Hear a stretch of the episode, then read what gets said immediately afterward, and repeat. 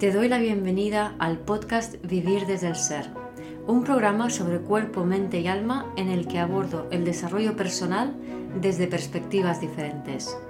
Quiero compartir contigo temas de conciencia, espiritualidad y astrología que me apasionan, las emociones y su relación profunda y ancestral con el trauma, la conexión con el cuerpo, la evolución de las relaciones conscientes y mucho más. Mi nombre es Guiomar Ramírez Montesinos, soy astróloga, psicóloga, coach transformacional, escritora y fundadora del proyecto consciente Vivir desde el Ser. Estamos a 31 de julio del 2021 y en este episodio eh, os quiero hablar de eh, una cosa que nos proponen las energías del momento con Lilith que hace poco ha entrado en Géminis y en breve, a mediados de agosto, eh, hará conjunción con el nodo norte. Lilith y el nodo norte nos piden elevar la vibración de este signo de Géminis que nos habla de la separación y en elevado nos habla de cómo tender puentes con los demás y con uno mismo. En este episodio comparto una charla que realicé con Evelyn Flores en Instagram Live sobre lo que significa encarnar. Esta charla fue como una filosofada donde compartimos nuestras impresiones, experiencias, opiniones, visiones de qué significa tomar tu cuerpo, qué significa habitarte y qué no es habitarte. Y en ese proceso de conectar contigo, qué cosas ocurren, qué cosas se sienten. Espero disfrutes de este episodio. Pues vamos a ver si, si podemos iluminar un poco además en este mes de Leo, que me parece como muy propicio, que Leo habla de ser, que qué significa esto de encarnar. Entonces, esto más que nada va a ser como una filosofada, o sea, la idea es que se nos vaya mucho la pinza, cuanto más se nos va la pinza, mejor, ¿no?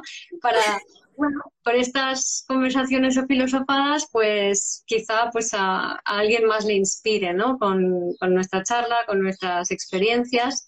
¿Qué, significa esto de, de encarnar? Entonces te pregunto, Evelyn, ¿qué es para ti encarnar? Encarnar, para mi experiencia, eh, ha, sido un proceso y creo que estoy en eso. Creo que estoy en eso, por lo menos en la sensibilidad de ese encarnar.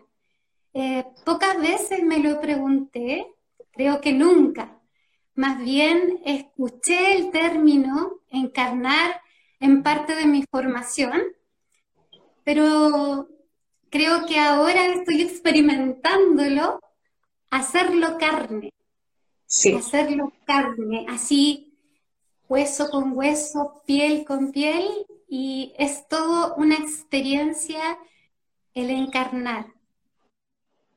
Sí, además para mí personalmente es cuando hablo de vivir desde el ser es esto, ¿no? O sea, vivir desde el ser es cuando tienes un cuerpo, una conciencia, un alma integrada.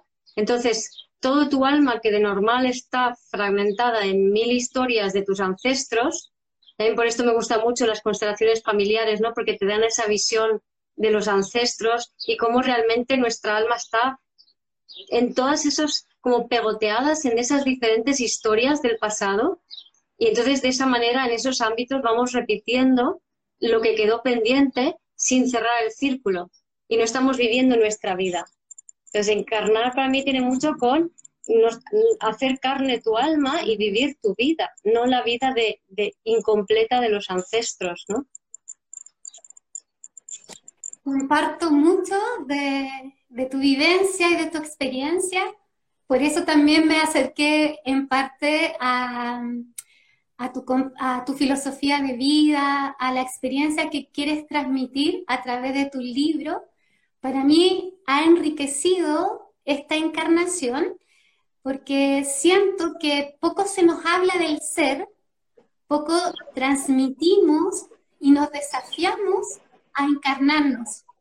Eh, creo que inicialmente nacemos como seres vivos pequeños, pero eh, se nos olvida en el tiempo eh, esa esencia y quedamos traumatizados en una, en, una, en una serie de roles en una serie de personajes nuestros y, y realmente implica mucho coraje, mucha valentía ser. Para mí, lo he sentido hace poquito eh, un poco más rudo en mi cuerpo, el, tema de, de, dejarme sentir, dejarme sentir y, y tener la experiencia que emerja aquello desconocido de mí. Yo creo que esta experiencia de que es un proceso el encarnar, implica también la valentía de experimentar eso desconocido tuyo que no, no sabes, no tienes idea, solamente eh, creo que inicialmente uno siente quién es. siempre, hay algo más por experimentar y eso a veces produce vértigo. Eso a mí a veces me causa desasosiego y creo en algunos momentos que no me siento experimentada y la vida me dice, no tienes que ser experimentada, tienes que experimentar. Exacto, exacto. Entonces, como dices, es para mí, la forma que yo lo digo es que eres o perteneces. Entonces, estamos en un momento donde tenemos que empezar a ser, porque pertenecemos en base a esas fidelidades, pertenecemos desde la culpa, pertenecemos encajando en roles mutuos que para que nos sintamos seguros tenemos que pretender que coincidimos en todo y eso lo que hace es impedir o castrar nuestra propia singularidad y nuestra creatividad a cambio de esas fidelidades que siempre en definitiva son ancestrales. Y lo que, lo que ocurrió, o sea, ese trauma del que hablas, no solamente es propio, sino de las generaciones pasadas, como siempre cuento, ¿no? Con las memorias celulares.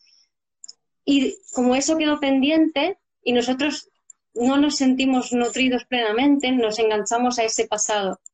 Pero al hacerlo, en vez de simplemente aceptar y permitirnos sentir y tener la experiencia sensible de sentir esas energías, esas emociones, lo que hacemos es ir a la mente, irnos a la acción, irnos al hacer y vivir una vida hacia afuera en vez de parar, pausar y sentir y permitir que esas energías emocionales surjan a través de nosotros que es fundamental y necesario porque esas memorias celulares experimentadas y liberadas es como el entrenamiento para encarnar tu alma, porque tu alma es como la integración de esas memorias. Entonces, si sentir una memoria celular es intenso, imagínate sentir tu alma, que es la integración de todo eso, ¿no? Es mucho más potente.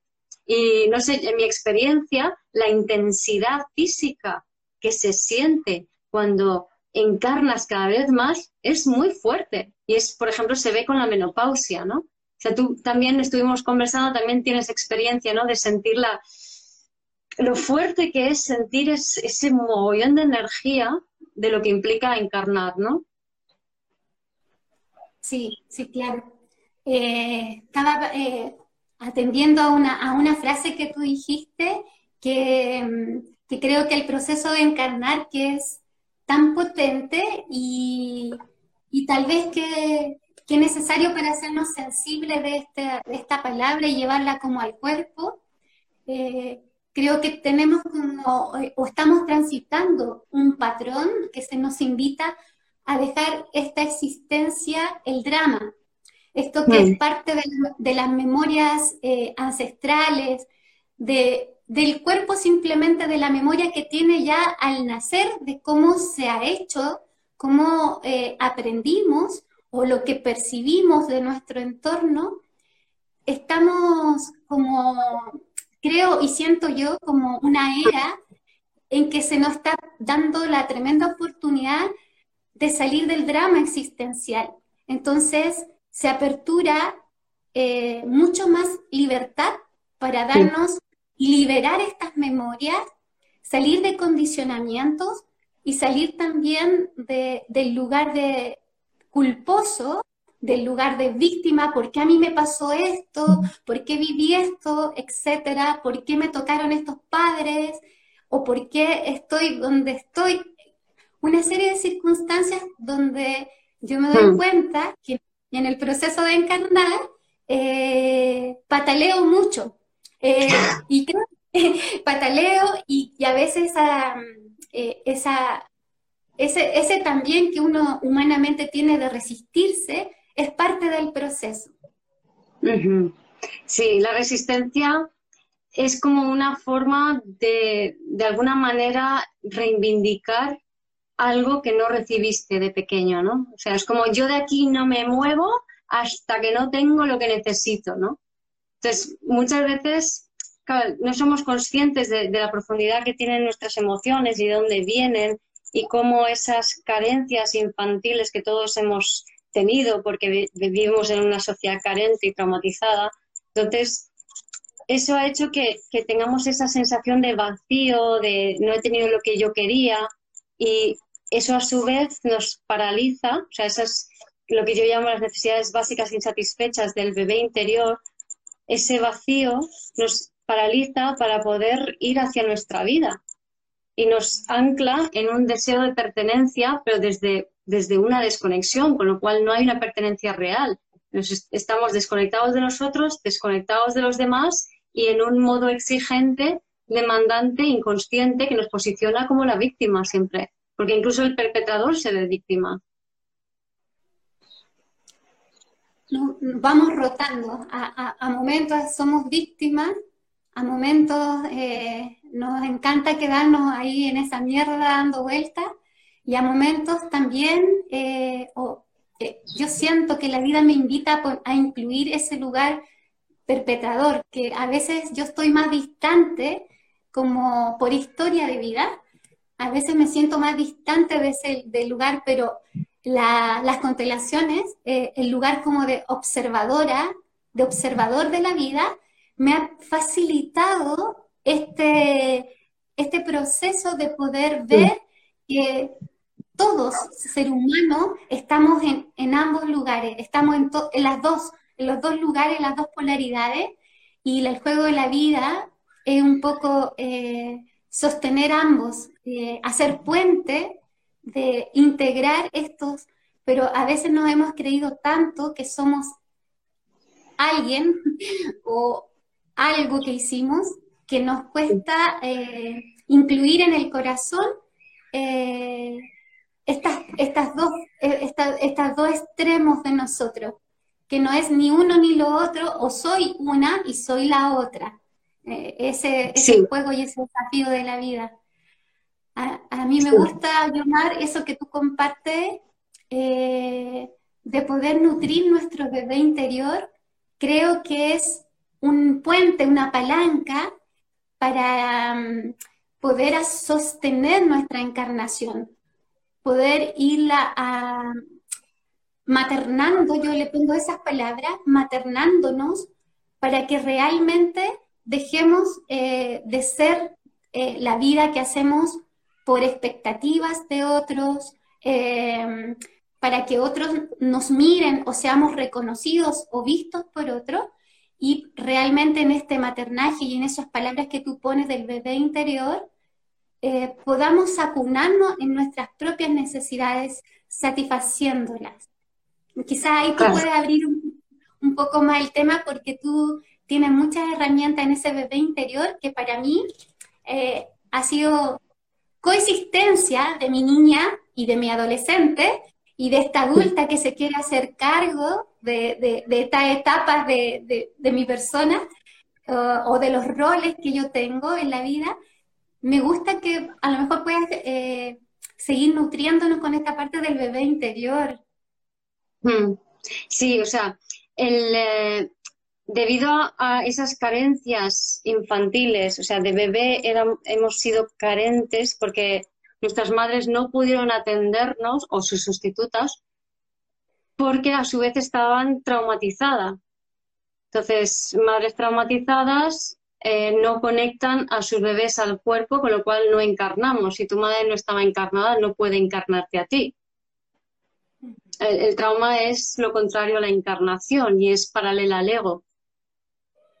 Entonces, no podemos seguir en, ese, en esa película de exigir, de esperar que alguien nos vea, nos rescate, de creer que la solución está afuera, de buscar afuera algo que me, que me lleve, que me haga, que me dé. ¿no? Sino que es realmente darnos cuenta de que todo es hacia adentro para descubrir nuestra capacidad creativa en el mundo, ¿no? Entonces, la única salida, como bien dices, para mí, o sea, la principal, aparte de, de empezar a sentir las memorias celulares y liberarlas, es cuidar, y nutrir a tu, a tu bebé interior, cuidar y nutrir aquellas carencias que tienes desde bebé en vez de esperar que lo haga otro. Entonces, hoy tenemos esas carencias, hoy como adultos, que hay material de sobra, si entráis en mi página web vivirdeselser.com, en herramientas está el bebé interior y ahí podéis eh, leer y ver todos los eh, textos, información, eh, vídeos y demás. Y el tema es aprender a detectar esas carencias para dártelas, como por ejemplo beber, comer, cosas súper sencillas, darte seguridad, cambiarte el pañal, encontrar tu ritmo, ¿no? Y entonces eso te ayuda a coger, o sea, si tú cuidas a tu bebé interior, tu bebé interior se calma y dice, vale, sabes cuidarme. Entonces cuando tu bebé interior se calma, deja de gritar. Cuando el bebé interior grita, es esa parte, esa voz egoica que está todo el rato exigiendo o criticando o criticándonos. O sea, esa, esa voz dura en la cabeza que tenemos es un reflejo del bebé interior y de la madre de ese bebé interior con su dolor, ¿no? Pero bueno, entonces, si, si te nutres y te cuidas, esas necesidades empiezas a sostenerte en ti mismo, empiezas a madurar, y empiezas a poder convertirte en el, en el creador de tu realidad. Entonces, me gusta como hablabas, decías antes, ¿no? De que empezabas a verte desde fuera, entonces siempre es un paso previo el empezar a poder verse desde fuera para decir, no, es que no soy estas reacciones, es que yo también tengo aquello que estoy criticando, ¿no? El, poder verte en el espejo, en la polaridad, ¿no? Pero para mí el siguiente paso, que es un poco, acabo de grabar un vídeo que, que lo, lo compartiré mañana o pasado, ¿no? Para continuar después de este, pero en el que hablo un poco de lo que nos invitan este Lilith y el nodo norte en Géminis, ¿no? Que es ir más allá, no solamente tener esa visión de, desde arriba de las polaridades, sino luego meterte en ti y desde ti sentir y hacer puente a la diferencia para integrar las polaridades, ¿no? Entonces, ha sido muy curioso porque después de hacer el vídeo, pero ha sido terminar el vídeo y recibir una llamada de un vecino que, eh, bueno, es, son unos vecinos un poco difíciles que no viven aquí, pero tienen una propiedad aquí que alquilan. Entonces, en un momento dado tiene una plaza de garaje que es media plaza y si pones un coche, nadie puede entrar y salir bien, es muy difícil. Y el coche corre riesgo de ser golpeado. Entonces yo pongo una notita diciéndole, los del 4 no van a estar hasta finales de agosto, si queréis aparcar allí lo vais a tener mucho más fácil para maniobrar y para todos, ¿no? Va a ser mejor para vosotros y mejor para los demás. Me llama y dice, ¿qué ha pasado aquí? Se lo cuento. Y empieza a insultarme y me dice, ¿y ahora Y me suelta un taco. y yo voy a poner mi coche donde me da la gana, ¿no? de normal yo habría rechazado a, esa bronca. O sea, ¿cómo rechazamos a eso? ¡Ah! me duele, me siento herida por tus palabras, ¿no? ¿Qué se segundo paso, ¿qué se ha creído este tío? Eh, no sé qué, no sé cuánto. Si empiezas a insultarlo, entonces estás rechazando a esa persona, pero te estás rechazando a ti mismo para hacerlo, porque el otro siempre es tu espejo. La realidad siempre es tu espejo tenemos la capacidad de crear nuestra realidad. Lo que pasa es que la creamos colectiva e inconscientemente. Y aquí la invitación con este Lilith y Nodo Norte en Géminis es crearla desde tu propia conciencia singular y co-creándola con otros iguales, ¿no? Entonces, el puente sería, y lo que hice fue escuchar atentamente lo que estaba diciéndome, pero no solamente sus palabras, sino la emoción que había debajo. Hmm. Le sentía como con poca profundidad. Es decir, mm, en gran parte él se, debía sentir presionado quizá por su mujer para decir eso em, y, se sentía débil y se sentía como que, me imagino que querría, que tendría miedo a que le robasen la plaza de garaje y que y que le restasen valor a su propiedad. Entonces tendría probablemente miedo a pérdidas. A mí me consta que han tenido pérdidas muy graves, ¿no? Entonces, más emocionales quizá, pero muy graves. Entonces, le pone en contacto con una herida muy profunda. Entonces, yo escucho esa herida. Yo, en vez de rechazarlo. Y esto lo que hace es que dices, bueno, pues en segundo lugar es confío en que el universo me pone a mí lo que yo necesito en cada momento. Entonces, si esto me genera, me perturba o me afecta de alguna manera, que por ejemplo deje su coche en la plaza e impide la maniobra de todos, pues es que tengo que tener esa, esa, esa experiencia. No quiero evitar esa experiencia, la voy a tener. Y cuanto antes la tenga, más pequeña será. Y eso es encarnar. El, el, es, es, un ejercicio fácil de encarnar, fácil. Es decir, es aceptar que no controlamos nada. Incluye, o sea, es necesario para encarnar, porque creer que controlamos algo es del ego, es de estar en la mente, es de estar disociado, es de tener el alma fuera del cuerpo. Me, me mucho porque siento que es un desafío en la, en la era de Acuario, eh, esto de hacerlo diferente, eh, que nos tenemos que encarnar mucho o hacer proceso de encarnación importante o de maduración para poder hacerlo diferente. Y en, esta diferenciación, eh, siento que a veces nos hemos lastimado mucho como sociedad estos patrones de competencia, de rivalidad, de envidia.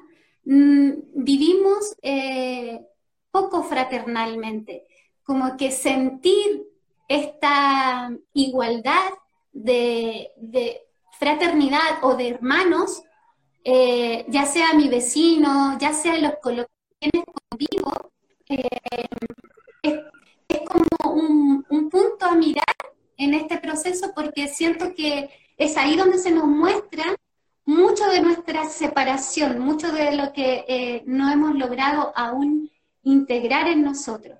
Y, y, no es fácil hacerlo diferente porque a veces implica mirar dolores personales, implica eh, sentirse, sentir las propias heridas implica sacar la propia rabia. Esa Lilith para mí ha sido eh, conectarme con eh, a lo mejor cuidados que yo no quise tomar de pequeña, cuidados que me tuve que hacer responsable a temprana edad de mis pares, de mis hermanos.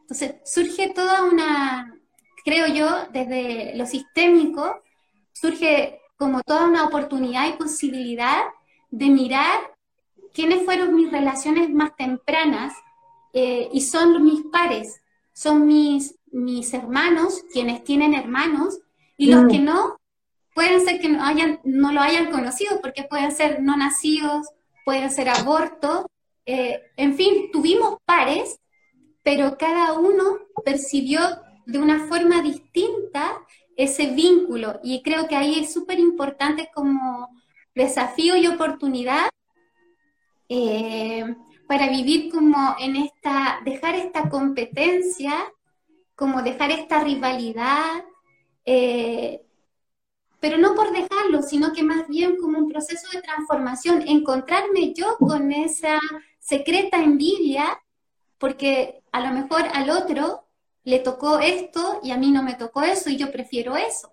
Es como la dinámica que se da con los hermanos, y a veces cuando ya no estamos viviendo con los hermanos físicamente, se nos da con los vecinos, se da con el entorno, con donde, yo, donde yo vivo.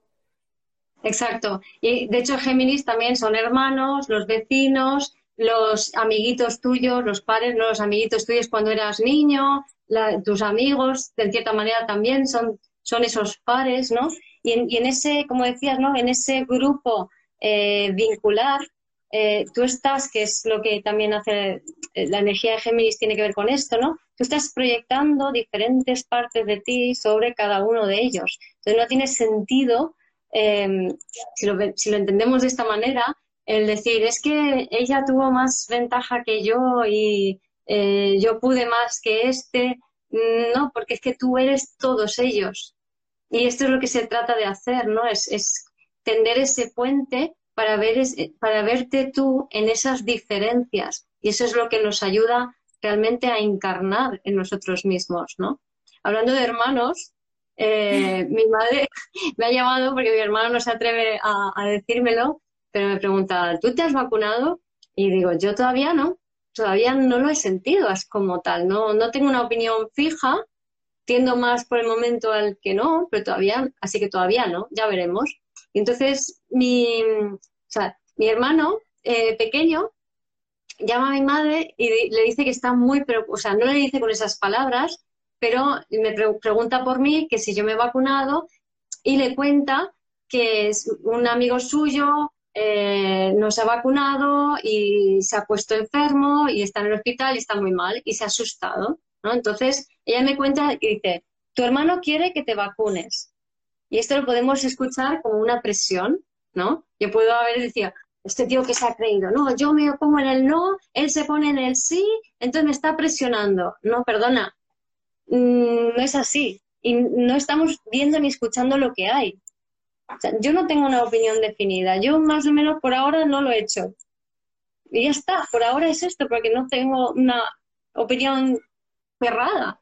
No quiero cerrarme, quiero escuchar, quiero, quiero tender puentes a esas diferencias, ¿no? Y al hacerlo, he podido ir más allá y conectar con el dolor de mi hermano y comprenderle y entender su motivación y por qué hace lo que hace y por qué dijo lo que dijo. Y realmente es una muestra para mí de, cariño el que él tenga una opinión contraria a mí y el que él quiera incluso que yo haga lo que hace él. Es un intento de tender puentes a su manera y eso es maravilloso porque eh, finalmente, eh, como uno no se engancha en el drama de sentirse rechazado o de sentirse solo en, una decisión, eh, sino que siente que es una decisión personal, la siento, la vivo, vivo sus consecuencias, pero no hago responsable a otros de lo que yo tomé por decisión. Entonces yo siento también frente a esas decisiones que eh, es maravilloso que ahí nos vamos eh, realmente vinculando desde, desde una dependencia, independencia emocional. O sea, yo no culpo a mi hermano y a mi hermana por mis decisiones, eh, también lo hablo por mí, salgo del lugar de sentirme un lugar víctima o, desvalorizado frente a mamá como miró a mi hermano o como me miraba a mí. Entonces, el hecho de mirar esa historia con mis hermanos me empuja, me impulsa a la vida a tomar ese lugar en el mundo porque yo lo siento, no porque me, no porque me empuja ni mi madre, ni mi padre, ni mis hermanos, por, eh, sino que es una decisión personal que implica también vivir una soledad, pero desde otro lugar.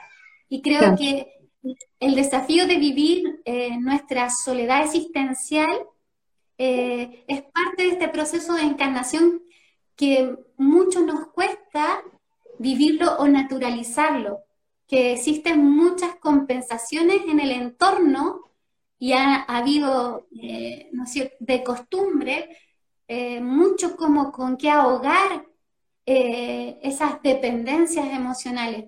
Entonces creo que es, es maravilloso darse cuenta y, reconocerse que, bueno, mi hermano eh, tiene una, una opinión, eh, yo tengo otra y soy coherente con lo que siento, pero no lo vivo como rechazo, no lo vivo como, ah, quiero ser diferente porque yo siempre he llevado la contra o yo siempre tengo la razón no es desde ese lugar, siento yo.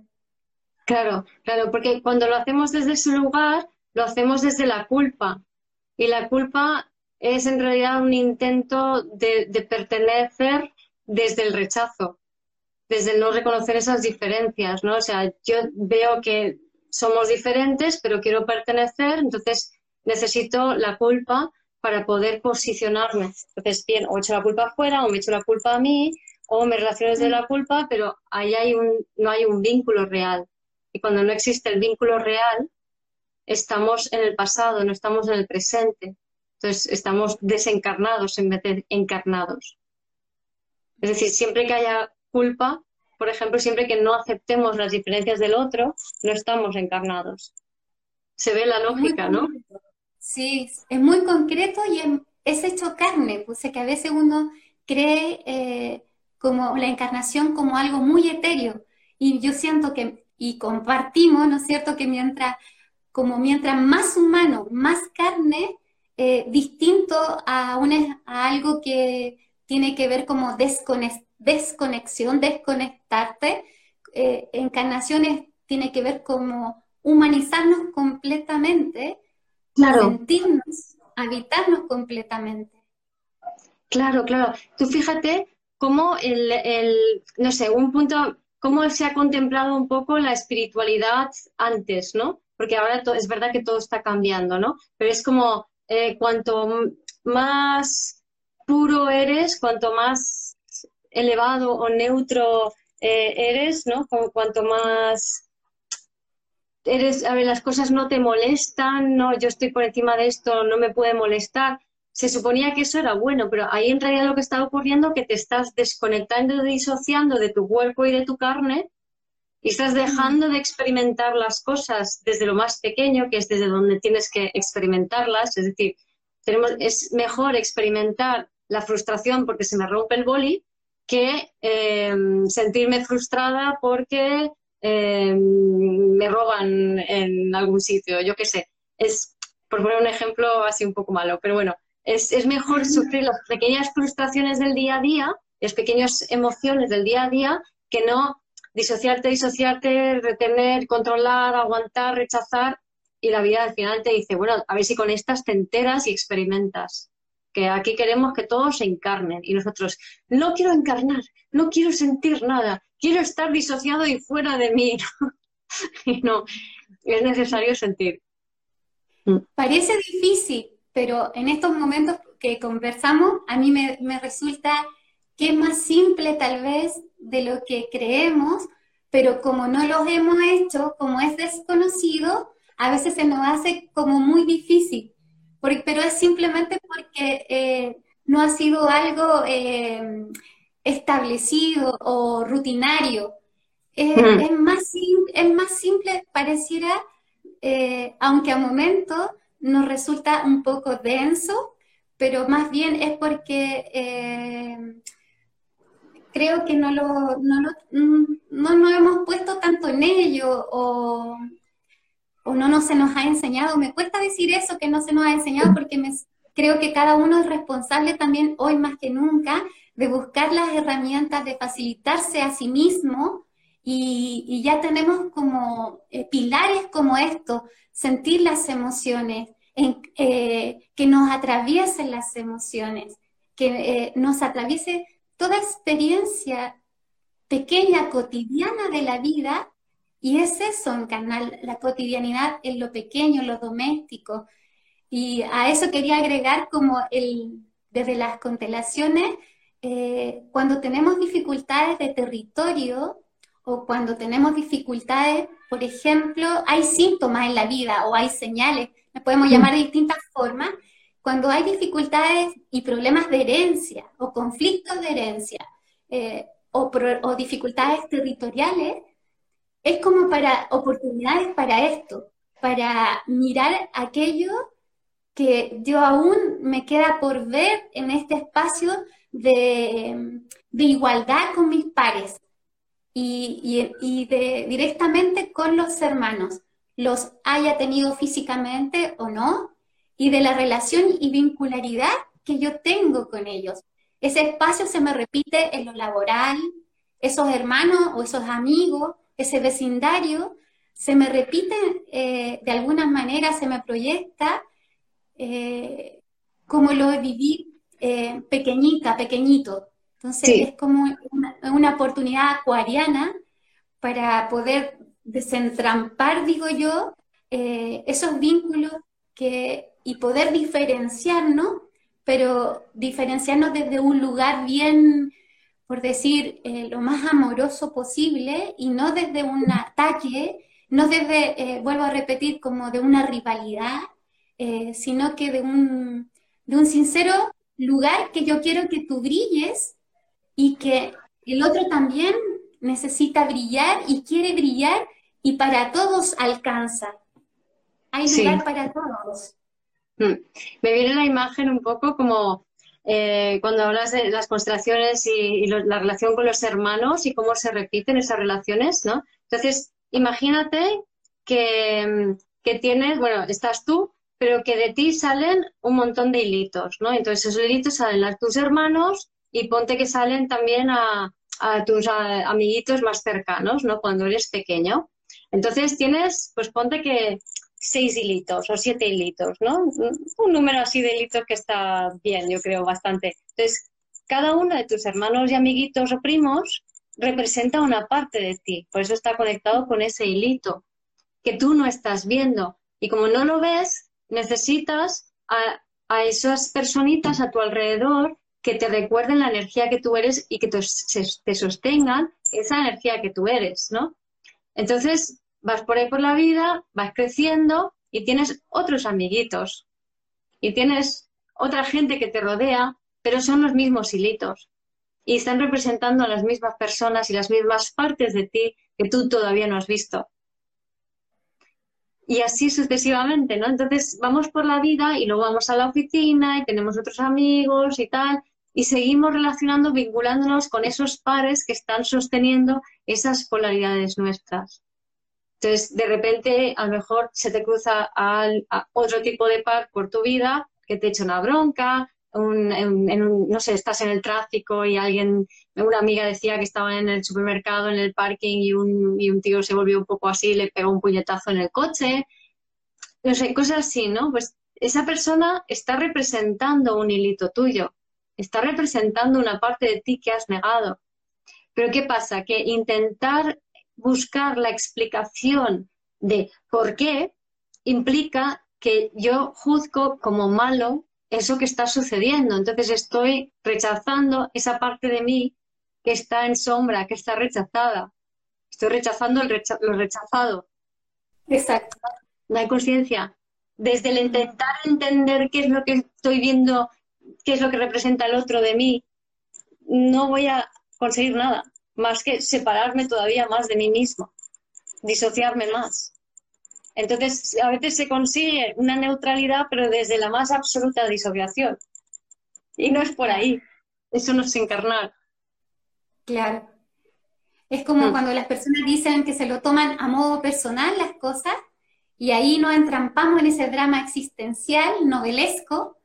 O por otro lado, también me he dado cuenta en algún momento en mi experiencia que ha sido un momento para que yo reafirme quién soy, como que la vida me ha presentado una oportunidad, eh, no sé, por ejemplo, con una relación de pareja, que yo ya no quiero estar en ese lugar porque yo ya siento quién soy y así no quiero como eh, sentirme nuevamente. Entonces siento que también ha sido una oportunidad en esa vincularidad con otros de poder reafirmarme.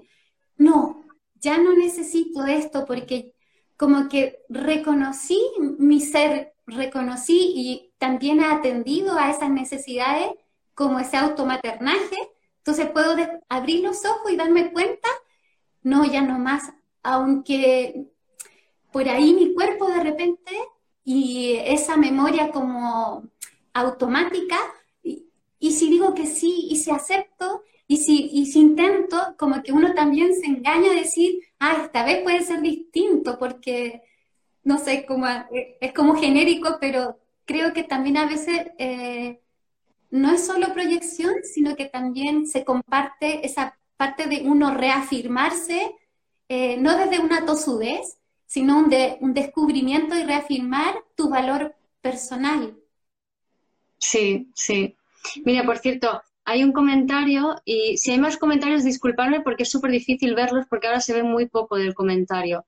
Pero este dice, por eso yo llamo a mis hijos a veces como a mis hermanos pequeños, pregunta, Eh, no entiendo bien la pregunta, pero hijos y hermanos pequeños, o sea, hijos y hermanos son dos cosas diferentes, ¿no? Y a nivel de constelaciones, confundir hijos con hermanos o viceversa, eh, eso es estar fuera de lugar, ¿no? Evelyn. Sí, yo quería compartir un ejercicio que a las personas que están escuchando, ah, podríamos decir, es una autoconstelación y lo pueden hacer con pausa, ¿ya? Y la idea es sentirlo. La idea es que cada palabra sea sentida porque eh, se, produce un efecto como femenológico en el sentido de que tú tienes que aperturarte a sentir, como que no hay nada predeterminado. Hay síntomas y señales que nos dicen que yo no estoy ocupando el lugar que me corresponde de, eh, de hermana, que yo soy la tercera, por ejemplo hay síntomas que me dicen que no estoy ocupando mi lugar. Lo mismo tú como, como hija, porque también eres hija, eh, todos somos hijos en, algún momento. Eh, entonces, sentir esas palabras, tomarte como, eh, como, como, un lugar de, no sé, de meditación o como si quieres decirlo de rezo, como las palabras que tú quieras. Entonces, con esto simple, un cono de papel, un cono de papel higiénico, yo tengo otras figuritas más elaboradas, pero si tienen juguetes de sus hijos, eh, pueden tomar representantes. Y al igual como se hace una constelación eh, presencial y grupal, lo puedes hacer en forma personal y tomas eh, este, este objeto y le pides permiso y si puedes representar, por ejemplo, a tu hermano, uno, y así pones la cantidad de hermanos que sean. Y te pones tú también. Eso es importante también que te consideres tú. Puedes caracterizar este cono, eh, lo puedes caracterizar a tu hermano mayor y así a tu hermano menor y te consideras tú también. Y esa es una forma de ordenar y sistema familiar y tú, una vez que le pides permiso y, que representa a tu hermano mayor, hablas con él.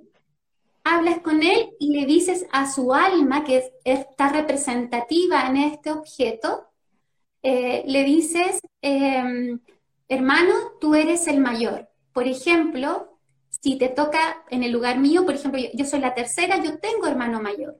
Entonces tú le vas diciendo el lugar que ocupa tu hermano. Ese ejercicio de autoconstelación permite eh, sentir en qué lugar estás tú, sin juicios.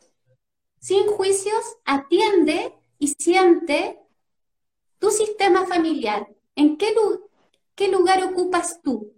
Y después habla con cada uno de tus hermanos y dile a su alma, que es el hermano 1, el hermano 2, el hermano 3, posiciónanos en el lugar que corresponde y posiciónate tú en el lugar que a ti te corresponda. El hecho de verbalizar, que tú le digas, primero que tú reconozcas el lugar de tu hermano, te posiciona a ti en el lugar que te corresponde.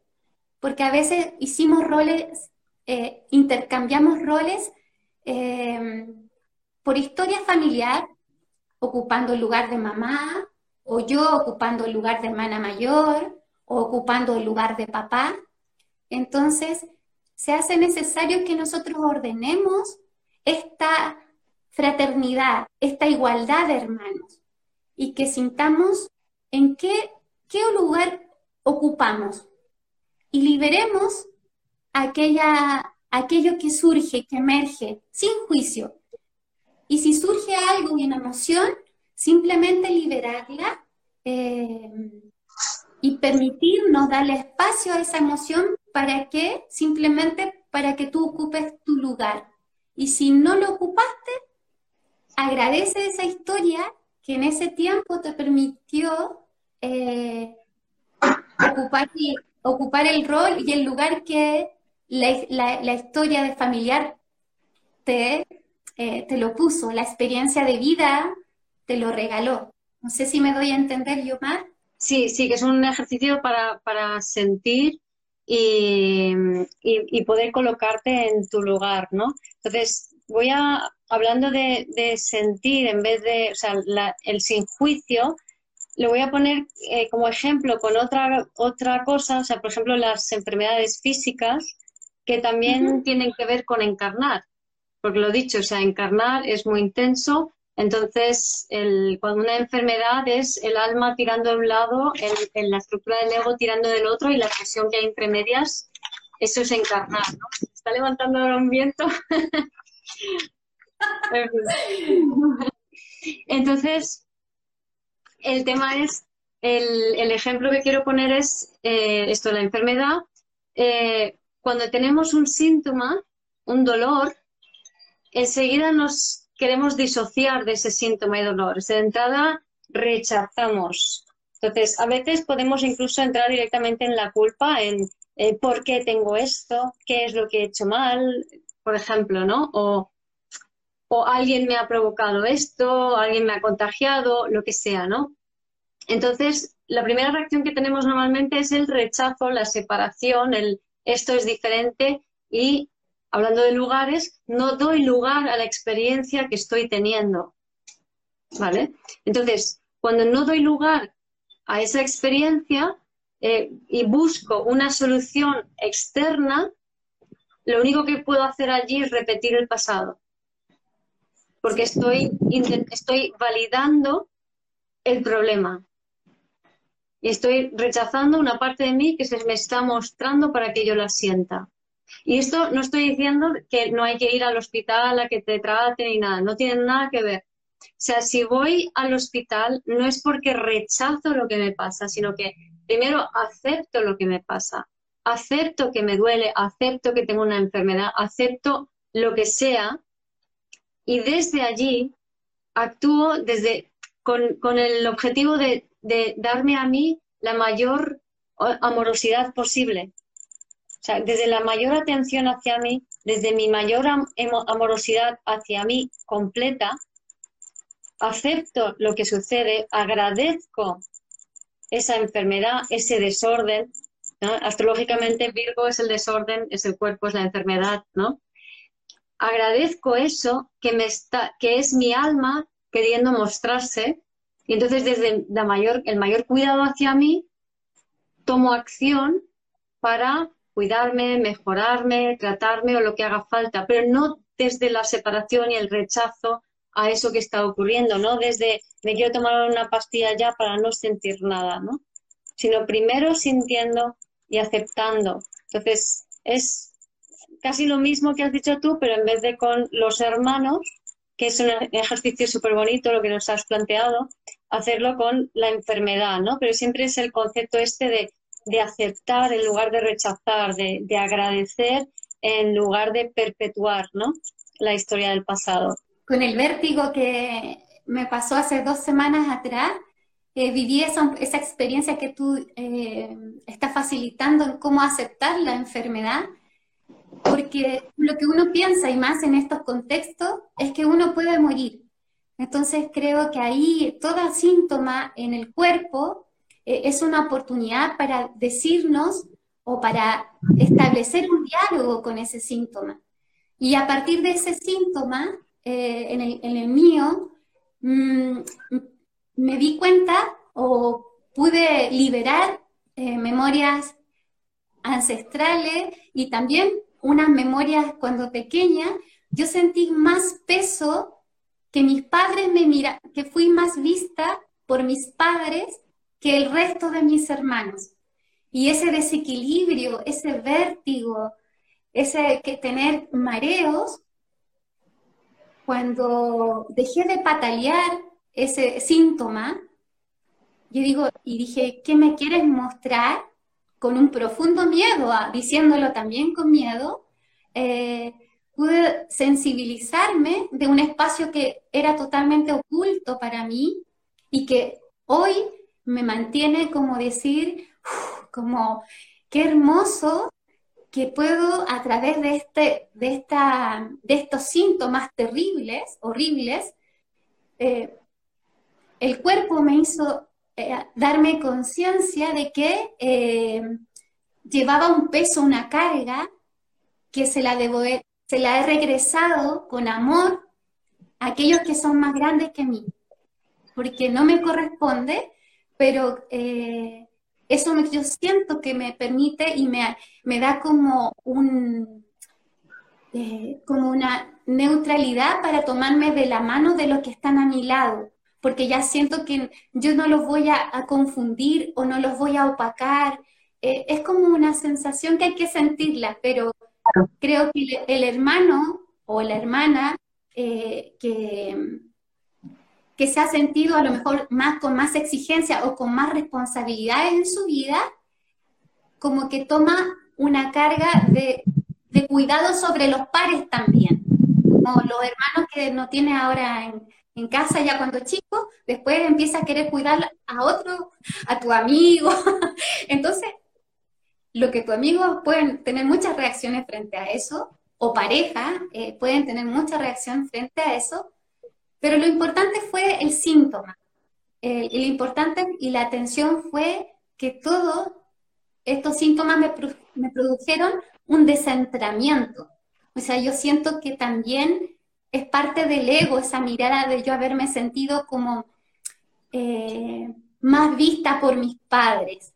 O sea, el drama existencial y mi, y mi vieja Evelyn podría decir, podría decir, ay, cargaron más sobre mí, no sé qué, no sé cuánto, pobrecita yo. No, pero hay una, había una parte como de mí también inflada de, de creer a veces que puedo con todo. Y, además ser el, la, mayor con respecto a tus padres y tus hermanos, o sea, totalmente fuera de lugar en el sistema. Sí. Sí. Y, no permitir ni, a ti ser ti, ni tus hermanos ser tus hermanos. Y como decías, ¿no? el ego es lo que hace, es el, rol eh, a la... Nos, nos, nos, nos hace estar sometidos a roles, a papeles que nos impiden ser nosotros mismos y que impiden a los demás ser quienes son. Y creemos que, como decías, ¿no? Ser, buena persona, eh, cargar con todo, eh, ayudar a los demás, creemos que eso es bueno y no lo es porque te impide ser quien eres e impide a los demás tener su experiencia también es tan importante estar en tu lugar y ser más humilde, ¿no? Para realmente comprender al otro y aceptar la experiencia y la vida del otro tal y como es, aunque sea cosas diferentes a lo que a ti te pasaría o lo que a ti te gustaría, ¿no? Yo, creo que la experiencia de, ese ego es lo que te permite eh, ser más humilde, porque te das cuenta de que somos todos iguales, tenemos distintas experiencias de vida, el lugar de los hermanos tiene sus ventajas y sus desventajas para cada uno de ellos. Y cuando uno va haciendo conciencia de esto, permite que cada persona, y uno deja libre a cada persona para que tome su propio camino, y además siento que uno potencia de alguna manera ese río de vida que viene eh, desde nuestros padres permite que pase por el canal de nuestro hermano ese río que a lo mejor de fluidez, de pulsión de vida que yo tenía atascado, porque ese hermano tiene ese su camino propio, tiene su suerte, su destino, y él está totalmente capacitado, potenciado en su alma para vivir su vida. Y lo que yo a veces eh, vivía era como que yo tengo que ayudar a ese cuando no.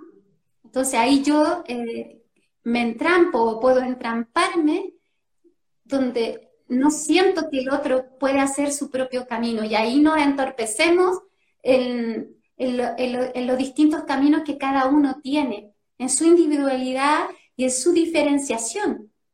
Buenísimo, buenísimo. Me encanta, sí, justo. O sea, si, si yo pretendo si yo te veo a ti como problemático, defectuoso, como que te tengo que salvar, como que yo tengo algo que tú no tienes, lo que estoy haciendo es entorpecer tu acción y la mía. Entonces estoy no teniendo mi vida y no, y no permitiéndote la tuya.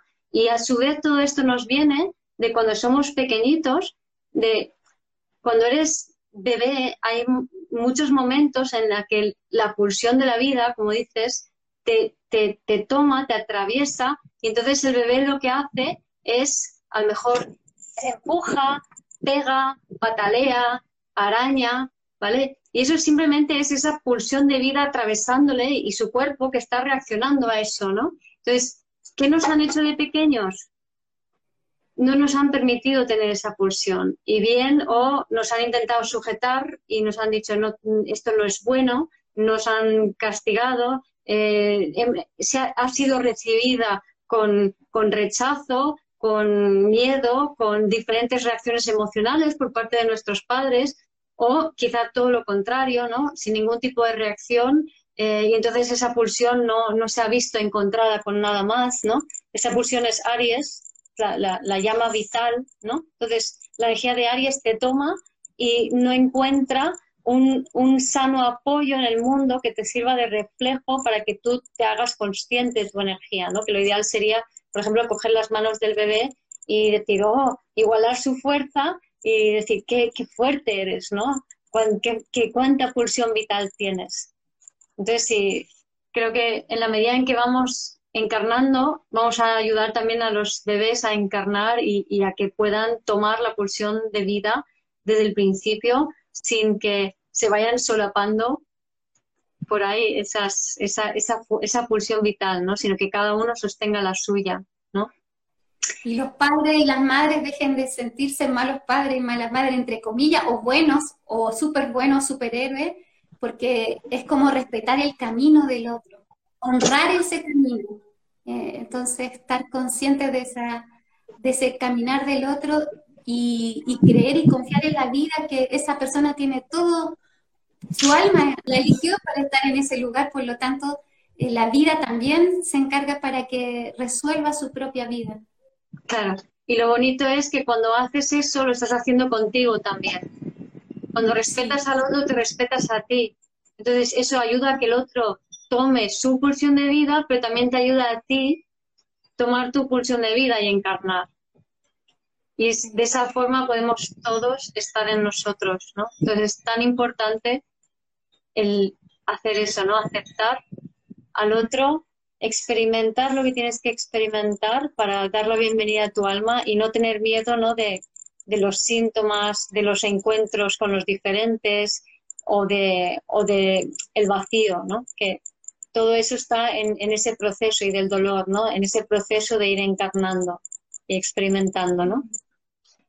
Pues Evelyn, creo que ya se cumple la hora. No sé si quieres añadir algo más.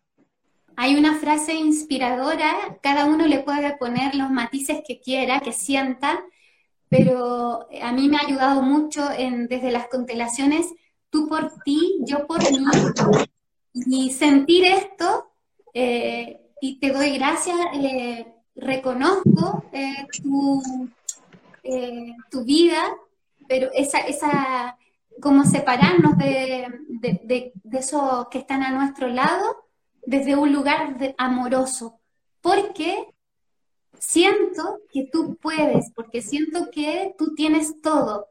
Entonces no es tú por ti, yo por mí, pues desde un lugar egoísta que yo veo por mí nomás, sino que es por el contrario, desde el lugar tú por ti, yo por mí, porque asiento, asiento en mí, siento que tú tienes todo el poder de tu alma para ti y tú tienes ahí toda la vida para ti y, yo para mí, tú para ti y yo para mí, ¿no? O sea, para hacia el otro y hacia ti también.